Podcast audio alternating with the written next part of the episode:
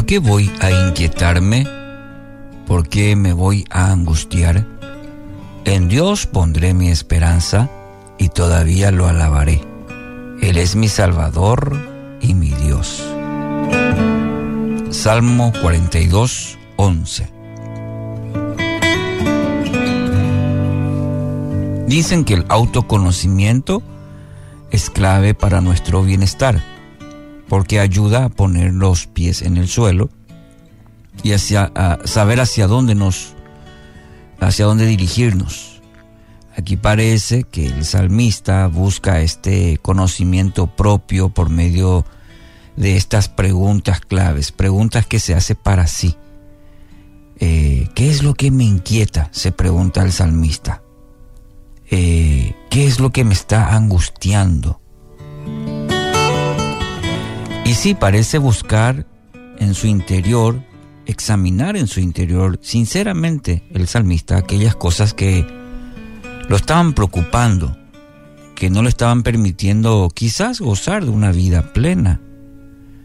Pero no se queda solamente con ese conocimiento, recabar información, el segundo paso que hace es responder, hacer algo de manera efectiva a esa situación, a esa respuesta de lo que le estaba inquietando, de lo que le estaba preocupando.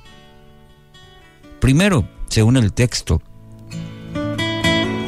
del Salmo 42, lo primero que hace es coloca toda su fe en el único que puede ayudarle. Es lo que hace el salmista. Dice, en Dios pondré mi esperanza. Bueno, quizás estaba atravesando por momentos difíciles, se entiende por el contexto del pasaje.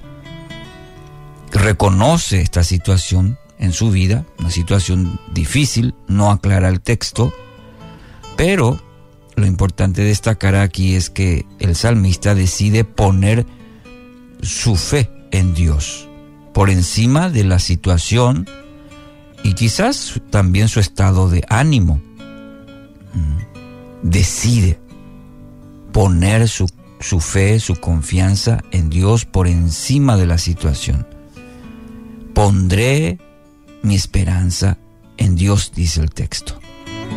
Al preguntarse, y seguramente eh, estoy seguro que a esa pregunta, ¿qué es lo que me inquieta? ¿Qué es lo que me angustia? probablemente le vino a la mente y al corazón situaciones o personas, ¿por qué no? Pero lo importante aquí es la respuesta que se da a sí mismo el salmista. En Dios pondré mi esperanza. Y usted oyente, en tal situación en la que quizás se encuentra hoy, ¿en quién coloca su fe, su confianza? pueda ser como, como el salmista en este día decir, en medio de cualquier situación, decir, en Dios pondré mi esperanza. En Dios y solamente en Él pondré mi esperanza. Segundo, la circunstancia difícil no le impide alabar a Dios. Esto es algo muy interesante porque nos pasa a todos.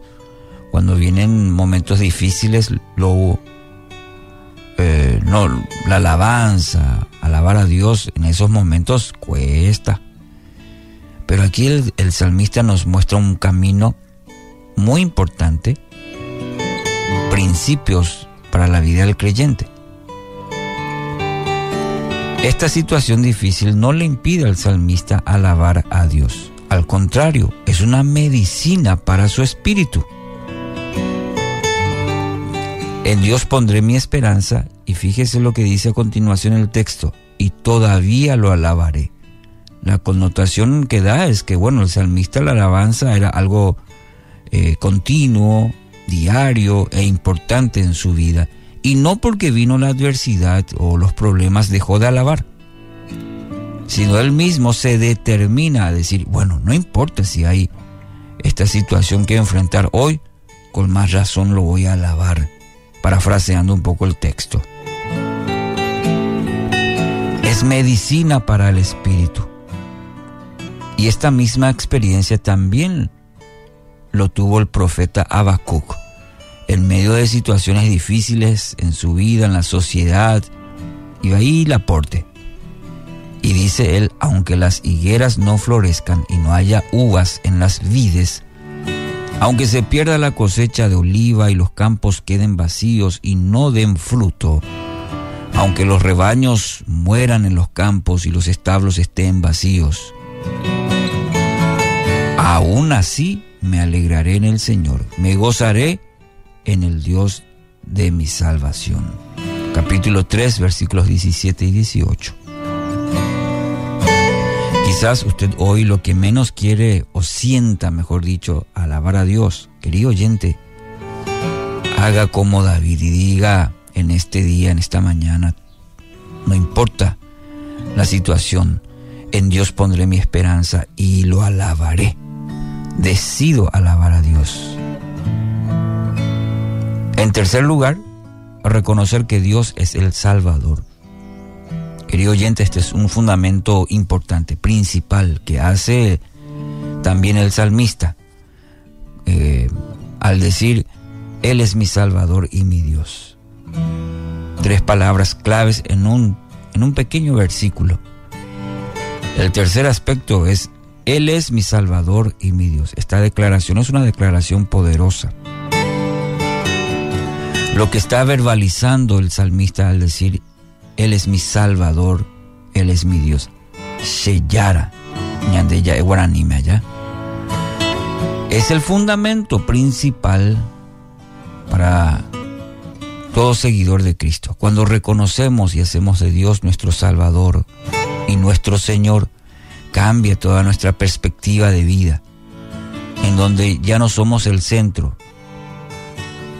Él es el centro de nuestra vida. Él es nuestra prioridad. Por eso decimos Ñande Yara, mi dueño, mi Señor. Y cuando Dios es el centro de nuestra vida, entonces nuestra vida se convierte en una alabanza continua aún en medio de los momentos más difíciles.